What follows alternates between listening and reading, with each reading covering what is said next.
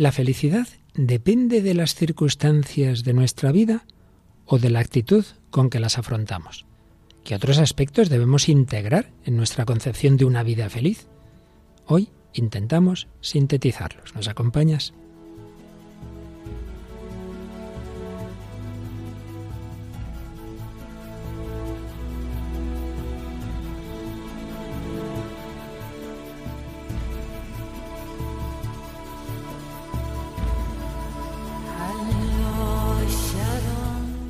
El hombre de hoy y Dios, con el padre Luis Fernando de Prada.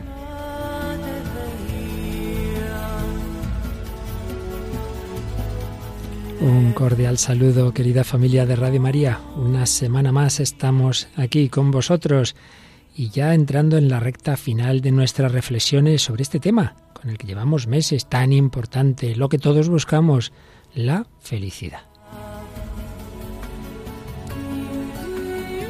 Nos acompaña una mujer feliz, Paloma Niño. Hola Paloma, ¿qué tal? Hola Padre Luis Fernando, un saludo a todos los oyentes, fenomenal. Felicidad que también nos transmiten nuestros oyentes que dicen que nuestra radio les ayuda a vivir felices, les transmite paz, alegría y entre sus muchos correos o comentarios en Facebook, siempre seleccionas alguno de ellos. Sí, tenemos un correo seleccionado, el de Neida Sánchez, que nos dice, mi saludo al Padre Luis y a todo el equipo. Gracias por el hermoso programa. Gracias por transmitirnos mensajes de verdad, de felicidad, noticias de alegría, de plenitud, etc. Gracias por ayudarnos a conocer y a descubrir más de cerca a Dios. Me gustó mucho el testimonio de ese chico albanés, hoy sacerdote. Así es, Jesús cada día toca las puertas de nuestra casa y de nuestro corazón. Es importante reconocerle y dejarle entrar. Que cada día descubramos a Dios en nuestros hermanos pobres, sin techo, en los que sufren, en los rechazados, en todos los que necesitan. Mi saludo y mi oración, Neida. Hace referencia a hace dos programas con este testimonio. Y algún otro tienes también, ¿verdad? Luego ya tenemos comentarios seleccionados en Facebook, eh, tenemos muchos de ellos agradeciendo el programa, también comentándonos que lo escuchan incluso desde fuera de España. Y luego tenemos el de Teresa Montón López, que nos dice, la auténtica felicidad está dentro de nosotros. Los cristianos, para ser felices, solo tenemos que seguir las enseñanzas cristianas, dar de comer al hambriento, vestir al desnudo, no hagas al prójimo nada que no te gustaría que te hicieran a ti. Nacimos todos para hacer el bien, hagámoslo y seremos felices. Son esas obras de misericordia que el Papa nos está recordando y que queremos especialmente renovar en el año de la misericordia. Pues vamos con este programa en el que vamos ya a empezar una especie de recopilación de lo mucho que hemos hablado a lo largo de meses sobre este tema de la felicidad. Hoy, quizá en un par de programas, nunca se sabe, a veces se nos alargan más de lo previsto, haríamos ya una síntesis, pero a la vez vamos a desarrollar algún punto que en su momento tratamos muy deprisa, concretamente hasta qué punto la felicidad es algo más subjetivo, más objetivo.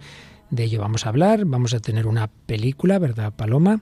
Sí, vamos a hablar de la película Vidas Contadas. Y has vuelto a traer una canción de un amigo tuyo, bueno, por lo menos que te gusta bastante su música. Sí, es de Dani Martín, que ya hemos traído otras en otros programas, y en este caso es la canción Qué bonita la vida.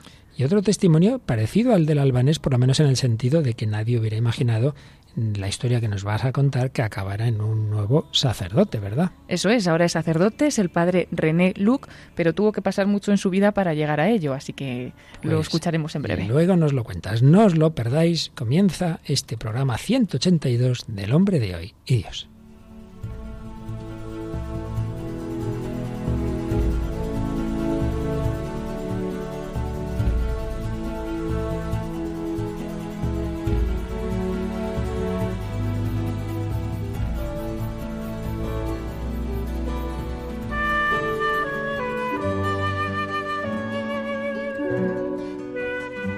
Vamos a hablar hoy, aparte del resumen o síntesis que haremos de otros aspectos, pero particularmente vamos a detenernos en cómo la felicidad implica unas realidades objetivas que están ahí más allá de nosotros, pero también implica una manera de recibir esa realidad, digamos una subjetividad. Y en esa subjetividad muchas veces, por desgracia, sufrimos inútilmente. Muchas veces sufrimos porque vemos lo que no hay o no vemos lo que hay y es lo que nos puede pasar con la susceptibilidad.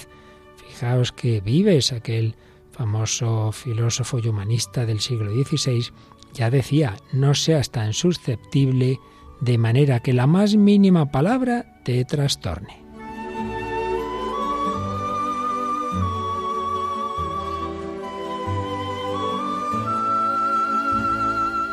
Y escribía José María Limbau comentando esta idea de vives, no seas tan susceptible para que todos deban estar muy atentos y cuidadosos al tratarte, al hablarte.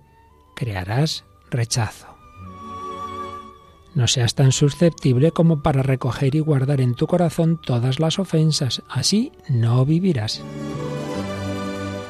No seas tan susceptible ante cualquier actitud que te suene a menosprecio, no vivirás la vida en calidad. No seas tan susceptible y abandona todo resentimiento, de lo contrario te dañarás a ti mismo. No seas tan susceptible porque la persona prudente cristiana debe pasar por alto todas las ofensas, vivirás mejor. No, no seas tan susceptible. El amor propio no combatido nos turbará siempre con sus reacciones ciegas. Vive y deja vivir.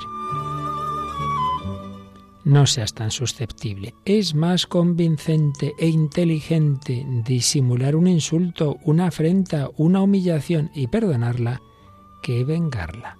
Viviremos mejor.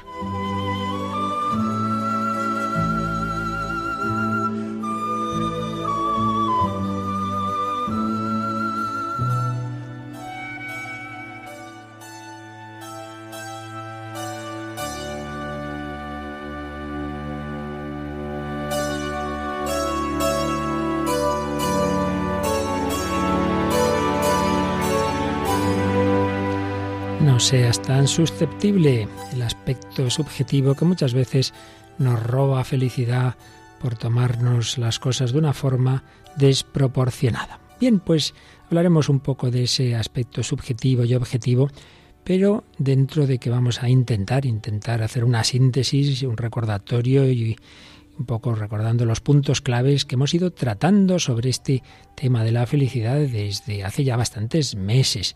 Recordemos que partimos de las palabras, los términos, diversos términos que muchas veces si los analizamos ya nos indican algo. Términos con que en diversas lenguas se ha hablado de este tema, dicha, suerte, fortuna, beatitud, ventura, bienaventuranza y sus contrarios, infelicidad, desgracia, desventura, mala suerte. Julián Marías, que ya comenzábamos hablando de un gran libro suyo sobre la felicidad humana, hace esta observación, y es que estas palabras contrarias, infelicidad, desgracia, etcétera, son palabras privativas, es decir, están construidas sobre la palabra positiva, lo cual quiere decir que lo malo es derivado de lo bueno, es decir, se parte de la felicidad. Y dice, es un primer tanto a favor de la felicidad. Vimos las etimologías de diversas palabras, en, en los griegos sobre todo hay tres palabras mm, relacionadas con la felicidad, la eudomanía, felicidad, eh, que usa sobre todo Aristóteles. Macarios es el venturoso, el hombre venturoso.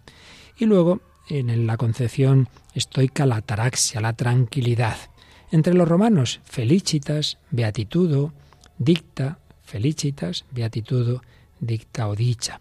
Pero particularmente ya en el ámbito cristiano se van a usar dos palabras, macar, las que son lo que se usa lo que se habla del hombre feliz y bienaventuranzas. Las bienaventuranzas. Y en las lenguas modernas podemos tener buena suerte, happy, en inglés, que tiene que ver con happen, con suceder, bienestar, deseo.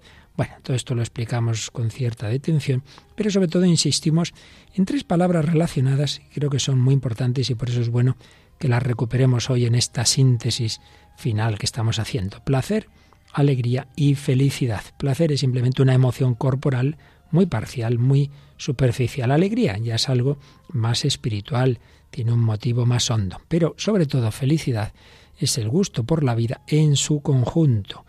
Uno puede no tener un determinado placer o no tener una especial buena noticia y sin embargo su vida estar centrada, feliz, gusto por la vida en su conjunto.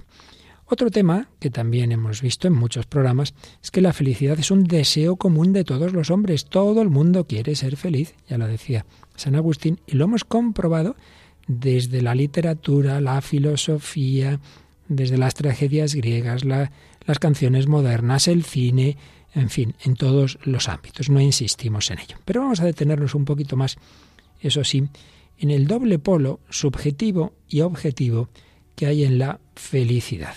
Poníamos el ejemplo de un grupo de personas que van por el desierto, se les ha acabado el agua, obviamente tienen sed. ¿Qué hace falta? Pues hace falta que encuentren agua, que encuentren el líquido que realmente necesiten para la satisfacción de esa sed, pero también que, que la sepan tragar bien. Claro, quiero decir, si una persona está enferma del estómago o, lo que sea, tiene un problema en sí misma, a lo mejor aunque encontrara ese líquido, pues no podría ayudarle. Hace falta las dos cosas, encontrar el agua y poderla tragar bien. Queremos con esto decir que la felicidad implica una correspondencia entre el sujeto, su vida, sus experiencias y el mundo y sus bienes. Entonces está el aspecto del polo subjetivo. Subjetivamente implica un gozo o satisfacción cuando yo encuentro lo que busco, cuando yo encuentro lo que necesito, pero objetivamente hace falta encontrar ese algo, eso sobre lo que se desarrolla mi gozo. Por eso, la vivencia de la felicidad dependerá, por un lado, de la realidad, si la realidad que yo me encuentro, si la realidad en general es positiva o negativa, y dependerá también de cómo la capta el sujeto. Si el sujeto, como comentábamos al principio, es muy susceptible, a lo mejor lo que encuentra es bueno, pero se lo toma mal. Y otro al revés, puede tener una actitud muy positiva, pero por mucha actitud positiva que tenga, si no encuentra agua, pues se va a morir de sed. Está claro. Por tanto, polo subjetivo y polo objetivo. Y vamos a insistir hoy en que un aspecto, desde luego, fundamental, eh, hasta ahora quizá en los programas anteriores sobre todo hemos hablado del objetivo, los bienes y valores, y luego lo volveremos a hacer, que llenan al hombre, pero no hay que menospreciar el aspecto subjetivo. Es muy importante esa actitud positiva propia de los que llama un, un jesuita inglés psicólogo John Powell, los buscadores de bien, personas que tienen capacidad de ver el bien en todo y en todos. Escribe este autor, el buscador de bien es aquel que busca y halla el bien dentro de sí, en los demás y en todas las situaciones de la vida. Si estamos dispuestos a encontrar el mal, hay mucho que descubrir, pero si intentamos encontrar el bien, hay muchísimo más que espera ser descubierto. Pues qué verdad es.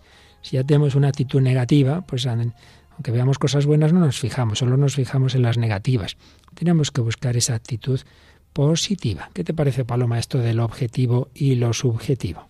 Pues que es muy muy cierto y yo siempre lo había pensado, ¿no? Que también muchas veces algunos de los sufrimientos que tenemos y demás es de cómo nos tomamos las cosas que nos pasan, pero claro, también está esa parte objetiva que realmente hay realidades y sufrimientos en nuestra vida, pero cuánto podemos eh, nos podemos ayudar a nosotros mismos si esas situaciones pues sabemos tomárnoslas en lo positivo, ¿no? De, esta forma que, que estabas hablando. Claro, y por eso señala también Powell que en cierto modo las personas son responsables de su felicidad en este aspecto, de, de lo que depende de ellos, ¿no? La parte de, de, esa actitud interior, de ese trabajo interior, de esa disposición y opción que hay que ir cultivando, de ver lo bueno y no quedarse eh, estancado en lo malo. De ahí la importancia de una personalidad equilibrada, positiva, y de ahí la importancia, Paloma, tú que tanto te gusta la catequesis, la enseñanza, tú eres maestra además de periodista, de una buena educación que sepa transmitir a las personas esa actitud positiva y hacer descubrir la belleza, el bien. Y en los medios de comunicación lo mismo, ¿no? Hay medios que solo nos cuentan las cosas malas. A nosotros nos gusta en Radio María contar las muchas buenas que hay. Es cierto. Eso además lo leía yo hace poco en un libro de Martín Descalzo, que hablaba precisamente de eso, como muchas veces en los medios de comunicación pues se transmite solo lo malo, pero hay muchas cosas buenas que también hay que saber transmitir. Y muy bonito también lo que has comentado de que nos solemos ver la parte mala de las cosas y que si queremos ver lo malo lo vamos a ver. Y todo va a tener su parte mala, pero es que también es al revés si intentamos ver lo bueno de las cosas, también va a tener su, su cara soleada, ¿no? Su parte positiva. Pues justamente la, la película que nos traes hoy tiene un corte, tiene un momento en que hay un personaje que es así, que es súper positivo, súper positivo, y entonces eh, el directivo de su empresa, pues fíjate lo que son las cosas, le coge manía, dice, este hombre tan positivo, pues le voy a dar un disgusto que ya verás tú cómo se le quita, cómo se le quita esa actitud tan positiva. ¿Qué película es? Es la película Vidas Contadas, eh, de Jill y Karen Sprecher, bueno, ellos son los guionistas, que además recibieron unos premios en Alfa y Omega, y bueno, pues habla un poco de que no hay un término medio entre la esperanza y el nihilismo, entre ambos hay una frontera que solo rompen los hechos. Esta es la interesante tesis de esta película, que es el segundo largometraje de la directora Jill Sprecher, también es directora, y trata de varios personajes cuya vida se se entrecruzan fugazmente al estilo de películas como Magnolia o cosas que diría con solo mirarla. Todos ellos son personajes que o buscan la felicidad o piensan que no existe o creen poseerla. Al final está claro que ellos no deciden, es la vida la que decide por ellos. La película es sutil, delicada, pausada, con unos diálogos precisos, nítidos, elocuentes y una banda sonora que indica con acierto el tono de la historia. En la película eh, se nota la formación humanística de, las dos eh, guionistas. Y este guion hace gala de un existencialismo de sabor personalista, poniendo la cuestión del sentido de la vida en primer término. Diversas frases sobre la felicidad van estructurando la película en capítulos para dejar abierta una puerta a la esperanza, sin que falte incluso alguna referencia al misterio trascendente. Es una película del año 2002 de Estados Unidos. Pues vamos a escuchar ese momento en que ese ejecutivo pues le da el disgusto a ese empleado tan positivo, a ver qué tal reacciona este. Bueno, iré directo al grano. Lamento decirte esto, Wade, pero tenemos que despedirte. Pues... Yo... No, no sé qué decir.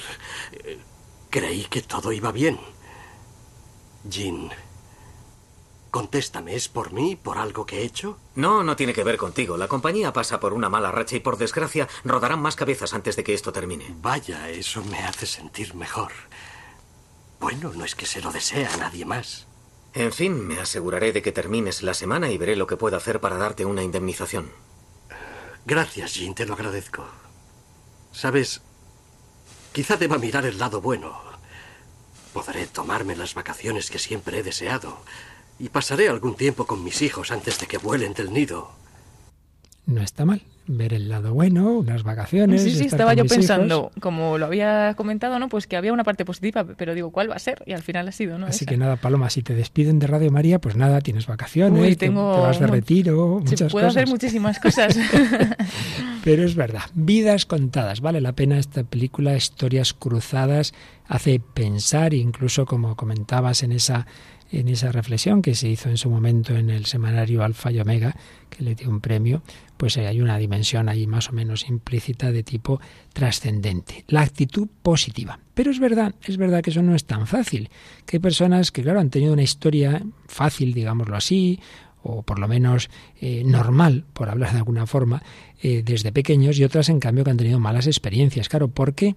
Porque uno puede encajar un hecho o dos personas pueden encajar el mismo hecho de forma tan distinta? Pues hombre, puede haber factores biológicos, factores psicológicos, factores de, biográficos de, de su vida. ¿Qué quiero decir con factores biológicos? Hombre, claro, si una persona está enferma y sobre todo tiene una enfermedad del, del estado de ánimo, los trastornos del estado de ánimo, la depresión, etcétera, de esto hablé mucho en otro, en otro programa, en, en, Vida en Cristo, ¿no? Y recopilamos programas sobre este tema en un, en un DVD de paz y alegría. Pues claro, esa persona evidentemente tiene más difícil que otras el encajar positivamente los hechos, porque el problema lo lleva dentro, tiene esas gafas negras y ve las cosas negativas. Claro, ahí habría un problema ya mm, biológico.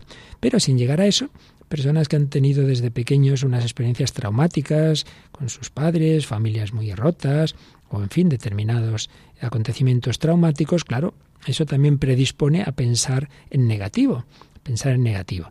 Por eso ahí está la tarea también de la psicología o simplemente a veces de una dirección espiritual pues seria de hacer ver eh, esas gafas negras que podemos tener, esas distorsiones cognitivas, esas ideas irracionales que dicen los psicólogos, también hablamos de ello en algún programa de vida en Cristo, que hacen que, que nos fijemos en la parte vacía de la botella, en la media botella vacía.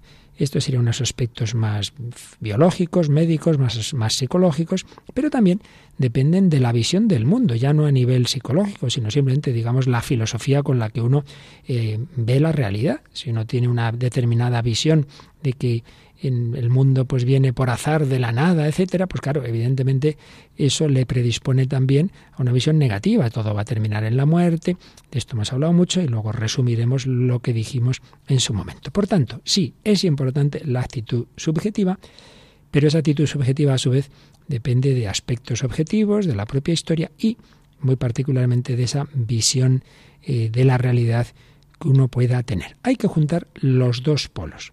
Por ello, Podemos decir, con Yepes Aranguren, que la felicidad consiste en la posesión de un conjunto de bienes que significan para el hombre plenitud y perfección. Ahí estaría el aspecto más objetivo, ¿no? Poseer un conjunto de bienes, los bienes que hacen feliz al hombre, que constituyen una vida lograda, una vida buena. Pero hay que unir esto con lo subjetivo.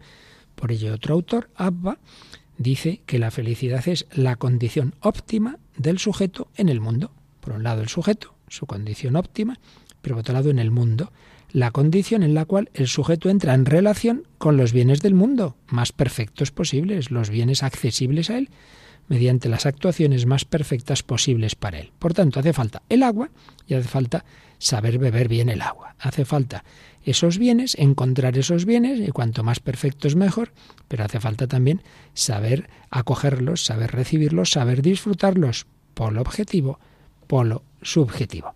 Y con todo esto, pues podemos ir descubriendo eh, si vamos aumentando por un lado la capacidad subjetiva de encontrar el bien y por otro lado descubrimos los bienes mayores, evidentemente cada vez seremos más felices.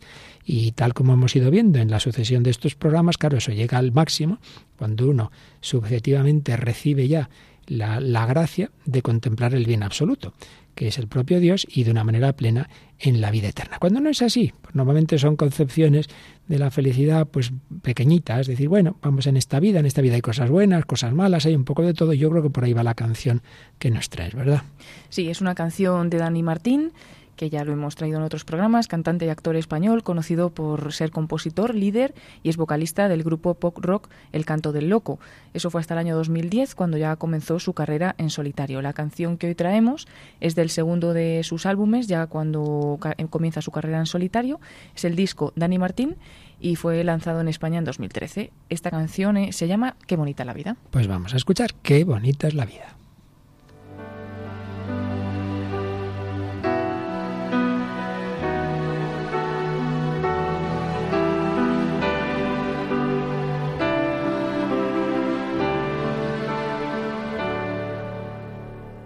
Qué bonita la vida, queda todo de golpe y luego te lo quita. Te hace sentir culpable, a veces cuenta contigo, a veces ni te mira. Qué bonita la vida. Qué bonita la vida cuando baila su baile, que se vuelve maldito. Cuando cambia de planes, ahora juega contigo, tras tantas comparte. Qué bonita la vida. Que a veces se despista. Y yo me dejo ser. Y tan bonita es. Es vida lo que me das. Vida tu caminar. Vida que arranca cobarde que lucha que sueña y que perderás. Vida que vuelve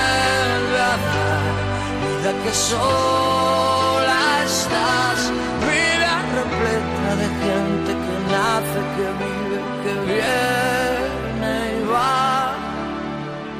Qué bonita la vida, tantas veces enorme, te acaricia y te mima, te hace sentir tan grande, a veces eres un niño, a veces enemiga, qué bonita la vida. Bonita la vida, qué regalo tan grande que luego te lo quita. Hace no ser de nadie, a veces un sinsentido, otras tantas gigantes. Qué bonita la vida. Y tan bonita es que a veces se despista. Yo me dejo ser.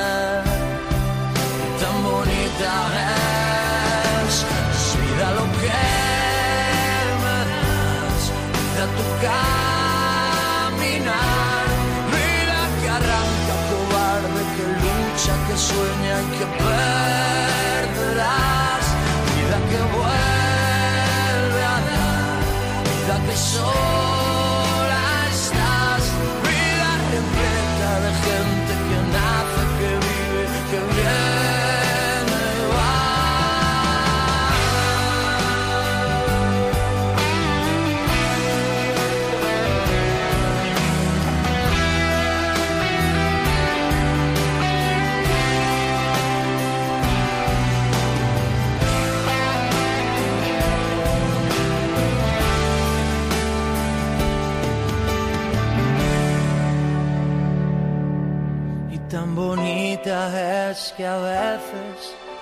despista.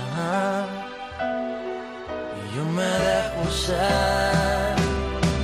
Y tan bonita es, es lo que me das, vida tu caminar,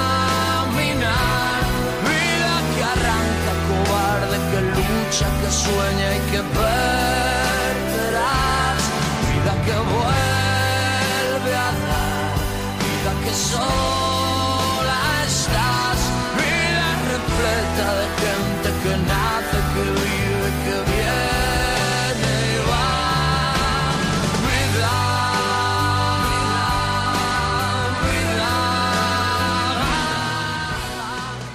bonita la vida de Dani Martín. Aquí seguimos en Radio María, en El Hombre de Hoy y Dios, reflexionando una semana más, pero ya haciendo síntesis de lo que hemos tratado en semanas pasadas sobre la felicidad. Nos hemos detenido un poquito en este, esta relación entre lo subjetivo y lo objetivo. Necesitamos encontrar los bienes mayores, pero también saberlos disfrutar desde nuestra subjetividad.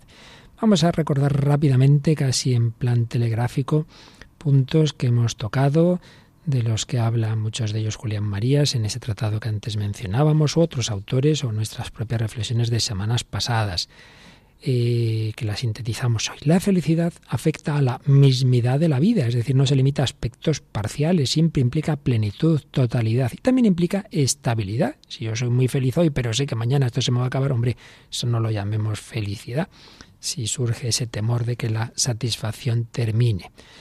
La felicidad es algo más profundo que sus posibles causas y efectos, mucho más profundo desde luego que el éxito, el placer, la diversión, incluso que la armonía psicológica, que la mera alegría, antes distinguíamos placer, alegría, felicidad, mucho más profundo que el bienestar. Sí, estos son realidades que tienen que ver con la felicidad, pero no se identifican con ella. También otro aspecto importante siempre implica aceptación de uno mismo. Una persona que no se acepta, que no se quiere, nunca será feliz. Gratitud, el saber, decíamos antes, descubrir lo positivo y dar gracias. Dar gracias a las personas, dar gracias a Dios. Gratitud. ¿Dónde ver el bien en todo? Como antes señalábamos, crecer en confianza a pesar de las experiencias negativas pasadas. No quedarnos diciendo, uy, después de lo que me ha pasado siempre va a pasarme en plan negativo. Cuidado con esas generalizaciones. Coherencia con las opciones realizadas. Una persona con doble vida nunca será feliz, porque en el fondo de su conciencia le está diciendo que no, que no está haciendo lo que debe. Por eso la buena conciencia, la fidelidad, es camino de felicidad. Otro elemento clave en toda concepción de la felicidad es la proyección hacia el futuro. Siempre la felicidad no siempre es que ahora yo lo paso bien, es mirar hacia el futuro. Tiene que ver, por tanto, mucho con la esperanza, que preanuncia el advenimiento de una satisfacción mayor. Por eso no hay mayor felicidad que la del cristiano que espera lo definitivo, que es el cielo. También, muy importante, un punto en el que hemos citado muchas veces a Víctor Frankl es que la felicidad no se debe buscar, digamos, de una manera directa. Yo ante todo quiero ser feliz, sino que es fruto indirecto de la generosidad y del amor gratuito. Precisamente cuando uno se olvida de sí mismo, cuando uno se entrega, cuando uno ama, pues de ahí surge la felicidad, aunque uno no la estuviera precisamente buscando. Desde luego tiene mucho que ver con las relaciones interpersonales de amor. Decía Santo Tomás que nadie experimenta verdadera alegría si no vive en el amor.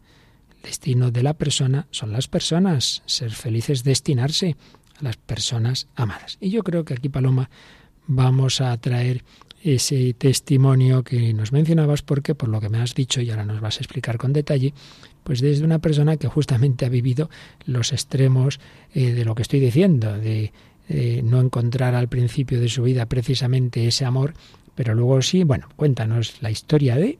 Del padre René Luc. Pues ahora mismo él ha escrito incluso su testimonio en, en francés, porque es francés, en 2008 y ha vendido 40.000 ejemplares. Y además le consta que al menos tres jóvenes han entrado en el seminario tras leer pues esta historia de conversión y de vocación. René Luc nació en Nimes, al sur de Francia, a finales de los años 60. Tenía dos hermanastros mayores que él, hijos de su madre y del primer marido de ella, de quien eh, pues ya se había divorciado, y luego dos hermanas más pequeñas. Unos días antes de que naciera la hermana más pequeña de todas, Con su madre a punto de dar a luz, su padre se fue de casa. Desapareció sin avisar a nadie y él cuenta que no lo, no lo han visto desde entonces. Además, resultó también que su padre no se había registrado en ningún documento como progenitor de los niños. Cada año, cuando rellenaban formularios escolares, en el lugar del nombre paterno tenía que escribir desconocido. Y él cuenta que eso me hería, era como una cuchillada en el corazón en cada ocasión. Su madre pues se quedó sola con 27 años para criar a los cinco hijos.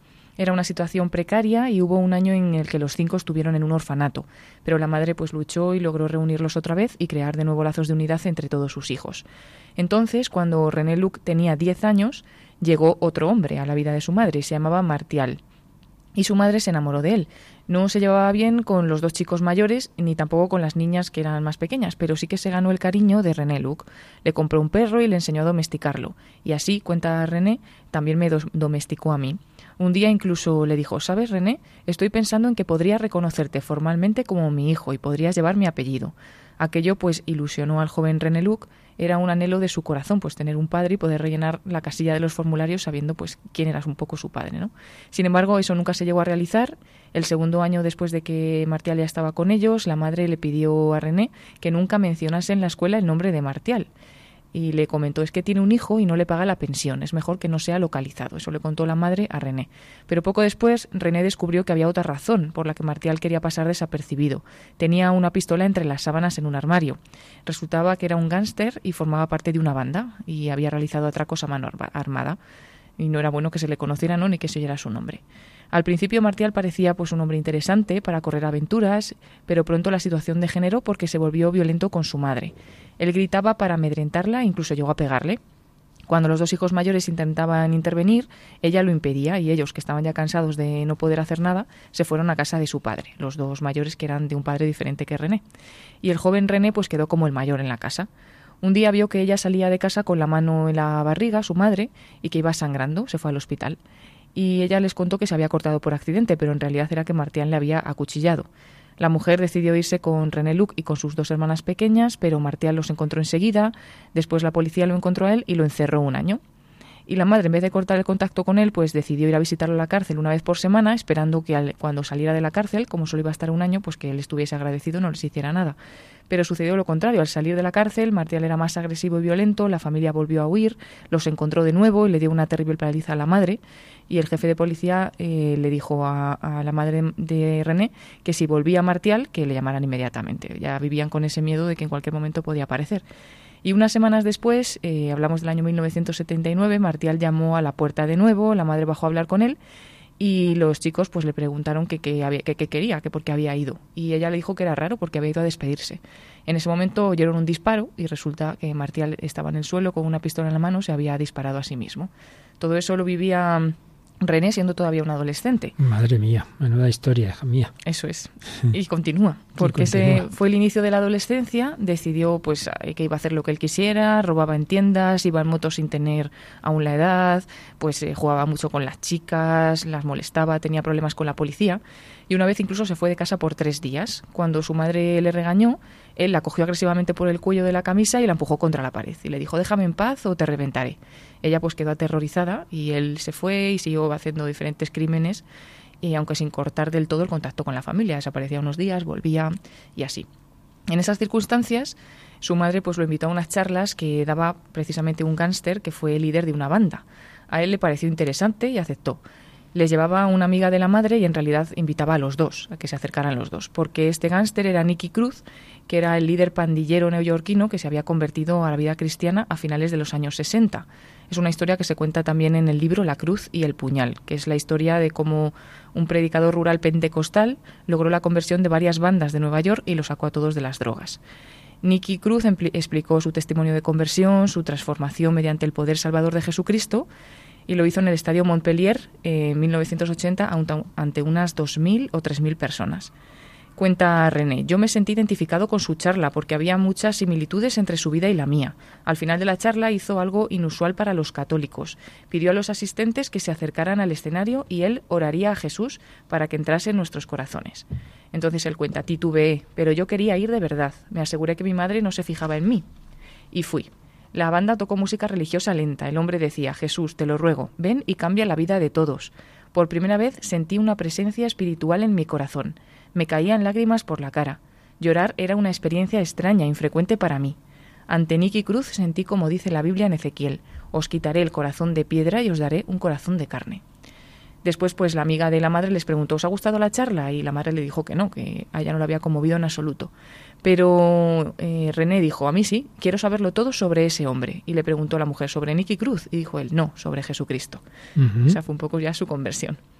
Y luego ya pues lo, lo aplicó siempre en su vida como sacerdote y como evangelizador, esta lección que había aprendido. Dijo, un orador religioso no busca que la gente le admire, sino que admire a Jesucristo pues ya eh, la amiga, esta amiga de su madre, le invitó a René a un grupo católico de oración carismática y él dice que no podía dejar ya de orar y de alabar y deseaba siempre más. Fue dejando sus malos hábitos, sus amistades, mejoró su relación con su madre y en verano de 1980 la misma amiga lo llevó a un santuario, al santuario de Lourdes, en una peregrinación y dijo que fue una experiencia muy poderosa para él y a las 10 de la noche, se acuerda de la hora, ante la gruta entregué mi vida a Jesús.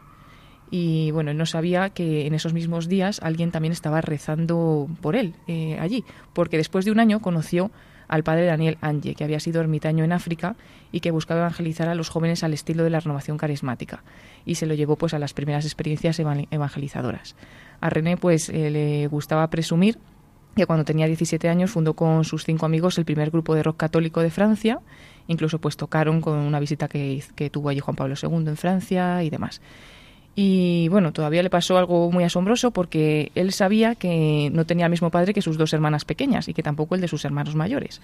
Su madre pues lo había engendrado en trámites de separación de su primer marido, eh, con un hombre alemán, un hombre que había sido soldado en la Legión extranjera y lo dejó porque bebía mucho y era peligroso. pero luego una amiga llamada Luchi le propuso, ven con tus dos niños a mi casa y, y que llegue el bebé, porque ella pensó incluso en abortar a René. Eh, como se había quedado sin, sin este marido y demás.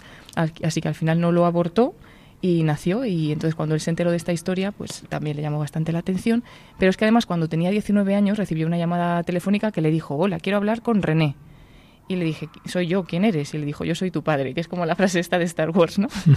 y entonces pues eh, se encontró, se encontró con su padre, eh, que también pues eh, había, aunque era de, tradición protestante, también se había convertido, había puesto una vela a la Virgen y además a Santa Bernadette, que él había estado a la vez en Lourdes, o ahí había una, una, unión especial entre los dos, y se encontraron. Y bueno, después de esto, pues René Luc ya, como había entregado su vida a Dios en Lourdes, se hizo sacerdote y cuenta esto para demostrar que Dios escucha las oraciones y las responde y tiene un camino de salvación para cada uno, aunque pues se tome su tiempo. Pues sí, pues sí. ¿Quién lo iba a decir? ¿Cuántos padres desesperados ante hijos que toman tan malos caminos?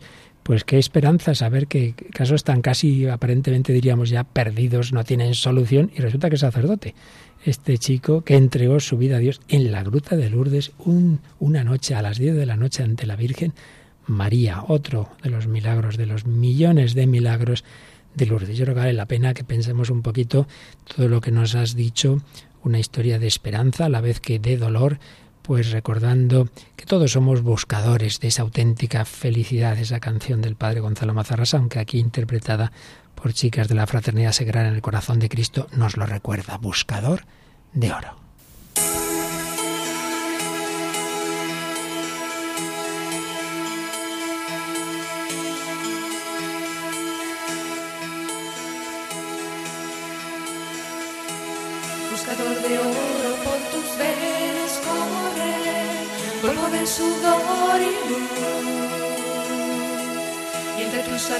Su filón se esconde, de amargura sigue Forjador de sueños, rompedor de moldes, sabedor de ingratitud. Solo en el camino y molido a golpes te encontraste con Jesús. ¿Quién lo iba ¿Quién lo iba a pensar? Buscador de oro, Él te iba a buscar. ¿Quién lo iba a decir? ¿Quién lo iba a pensar? de oro,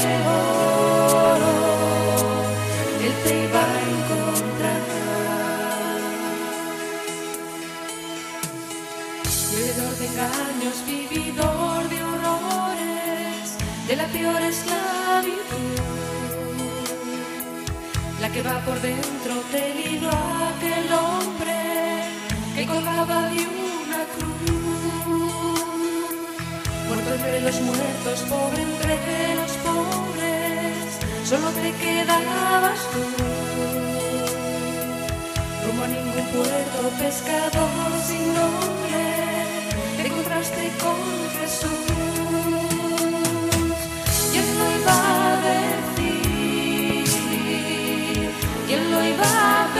Pensar?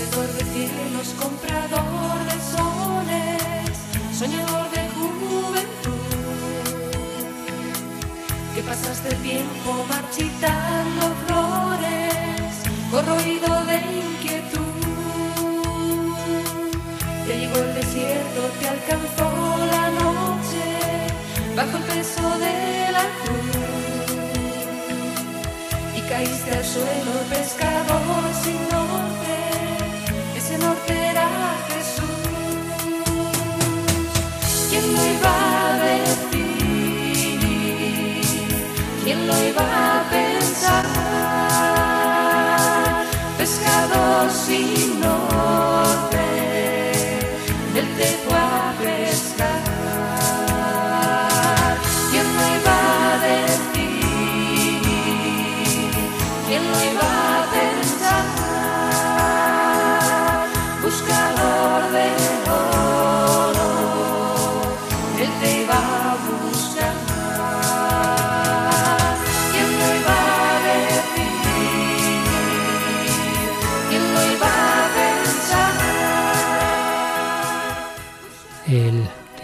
Buscar. Jesucristo buscó a René Luc. Jesucristo nos busca a cada uno de nosotros. Él quiere darnos esa auténtica felicidad que todos buscamos, buscador de oro, el oro más valioso, el oro de la felicidad interior. Estamos haciendo en Radio María, en El Hombre de Dios, una síntesis de los temas que hemos ido tratando en semanas pasadas sobre la felicidad y después de este testimonio que nos ha contado Paloma Niño, recordamos algunos aspectos más que hemos tratado ampliamente en programas anteriores. Uno de ellos es que, claro, siempre la felicidad implica la capacidad de afrontar eh, las sombras y sufrimientos que se dan en toda existencia, como la que acabamos de escuchar. Lo importante es cómo se reacciona ante esos acontecimientos. Obviamente también una auténtica concepción de la felicidad tiene que saber dar respuesta a algo de lo que todos estamos seguros, que es la muerte. Recordemos aquella frase de Alejandro Llano, gran filósofo español, si no se es capaz de integrar la muerte en el transcurso de la existencia y vislumbrar su sentido, nunca se alcanzará una vida auténticamente lograda. Claro, si se cree que todo termina con la muerte, difícilmente podremos hablar de auténtica felicidad. El hombre vivirá con la certeza de que todo lo bueno que, tenga en esta vida lo va a perder. Finalmente, en los últimos programas vimos la relación de todos los, estos aspectos de la felicidad con Dios. Si es importante las relaciones interpersonales, sin embargo, una mera persona humana no es suficiente para colmar las capacidades potencialmente infinitas del hombre, pues el hombre está hecho para el ser infinito, para el ser absoluto.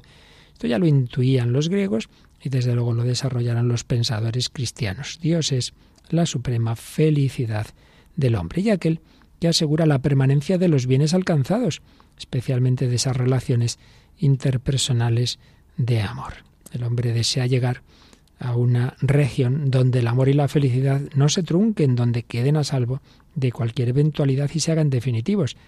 Para ello necesitamos de Dios, ciertísimamente. En fin, concluyendo y sintetizando estos aspectos, La felicidad no es algo transitorio, sino algo fuerte y definitivo en la vida de una persona, no es mera cuestión de estado de ánimo, sino algo más estable, no es algo meramente derivado de la suerte, sino más bien el resultado de una respuesta consciente de la existencia, es una vida lograda, plena, que implica haber encontrado los verdaderos y mayores bienes, pero también implica ese polo subjetivo del que hablábamos al principio. Todo esto, naturalmente, tiene que ver con la visión global de la realidad, con cómo vemos la realidad en su conjunto. Y por eso también dedicamos algunos programas que empalman con los primerísimos que hacíamos en El hombre de Dios a esas grandes concepciones de la realidad que de alguna manera esquematizábamos en visión positiva, visión negativa de la realidad, visión negativa radical, no hay nada, absolutamente nada, el nihilismo, no hay sentido, todo es absurdo. Bueno, eh, es la visión más extrema y luego pues otra más más suavita, digámoslo así, muy muy de nuestra época, del hombre light, de la posmodernidad. Bueno, no hay grandes cosas, pero hay cosas útiles, no hay felicidad, pero hay placer, no hay amor, pero hay sexo. Bueno, y esto empalma con algunas ya mm, corrientes griegas que hemos visto con detención, el hedonismo, el epicureísmo, reducir la felicidad a mero placer sensorial. Bien, visiones negativas. O esa otra visión del estoicismo, de las técnicas orientales, de algunas psicoterapias, que es decir, bueno, pues no pretendas demasiado, ser realista, no desees, así no sufrirás. Bueno, todo ello se queda en una visión chata de la realidad y de la felicidad. Y luego, en cambio, esas otras visiones positivas que dicen, hombre, no, hay grandes realidades por las que el hombre puede ser feliz. Pero en unos casos, en, un, enfoque más inmanente. Esas realidades están en este mundo, están en, en el propio hombre. Y en otros, más en la trascendencia. Hay que mirar para arriba para encontrar lo que realmente puede llenarnos del todo. Visiones inmanentes, las grandes ideologías de la modernidad y visiones trascendentes, que están claramente ya en la filosofía griega y en todas las religiones, pero que eh, claramente se nos presentan en el cristianismo porque esa trascendencia, por otro lado, se ha hecho inmanente, se ha hecho accesible a nuestros sentidos. De esto hablábamos en días pasados, pero para acabarlo de sintetizar vamos a dejarlo ya para el próximo día para no tener que ir ya corriendo, sino ver con detención esta, este último punto tan importante. Y vamos a terminar, vamos a terminar pues mirando de nuevo hacia arriba, mirando hacia el Señor. Todos tenemos esos deseos de plenitud, deseos de felicidad, pero muchas veces vemos que no los conseguimos cumplir, porque nosotros mismos, con nuestra limitación moral, con nuestros pecados, con nuestras esclavitudes, nos amargamos y amargamos a los demás. Pues vamos a pedir al Señor que nos saque de nuestra soledad, de nuestro egoísmo, que nos cure el corazón, que venga y nos salve, que venga y nos dé la felicidad que brota del verdadero amor.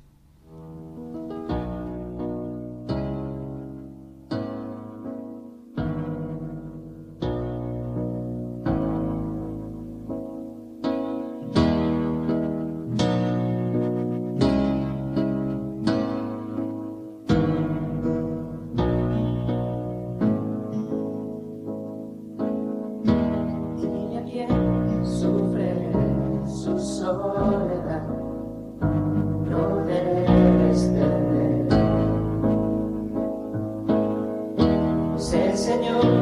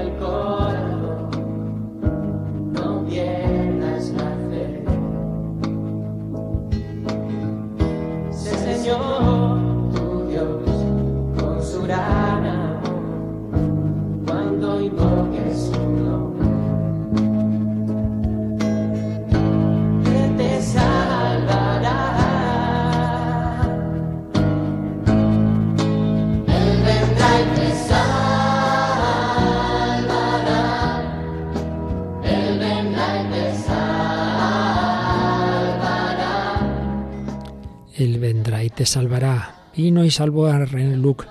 Vino y salvó a André Frossard, aquel joven francés ateo que se creía feliz hasta que tuvo la experiencia de Dios y se dio cuenta de que él también necesitaba ser salvado y encontró esa plenitud y pudo escribir con la mirada del Espíritu.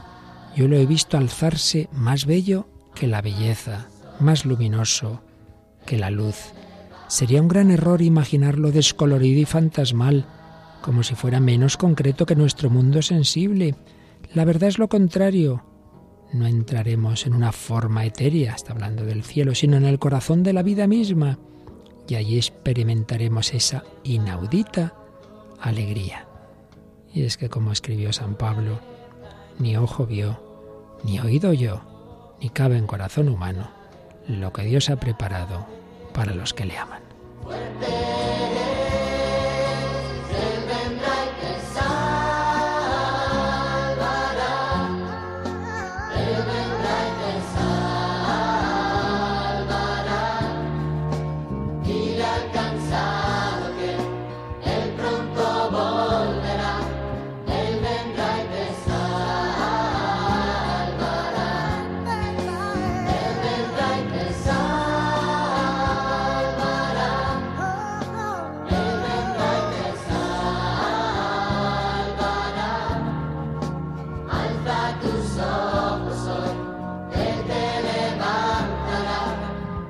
Vendrá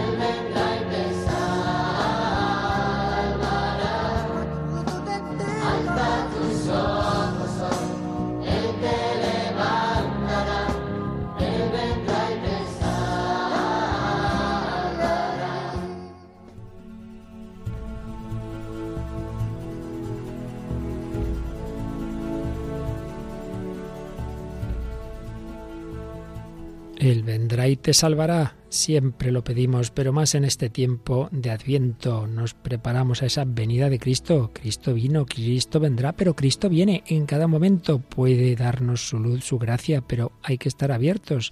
El Señor está ahí, pero recordemos el polo subjetivo, que tú también en tu corazón te abras a la verdad, te hablas, te abras a la belleza y encontrarás la auténtica felicidad. Bueno, pues yo creo que el próximo día ya acabaremos esta síntesis de los programas que hemos dedicado a la felicidad.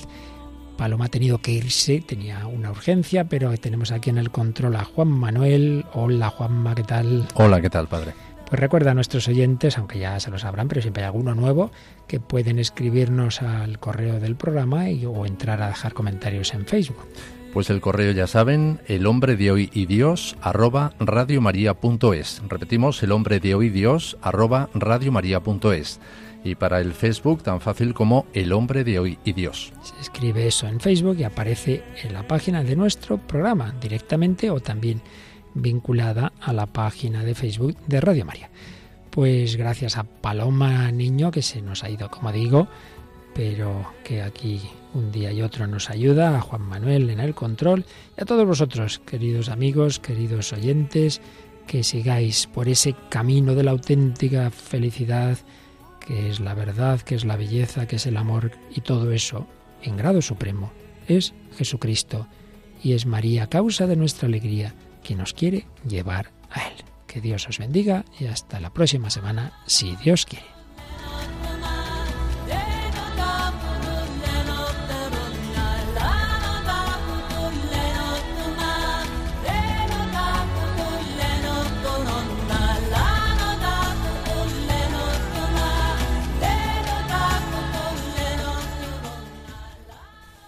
Así concluye El hombre de hoy y Dios, un programa dirigido en Radio María por el Padre Luis Fernando de Prada.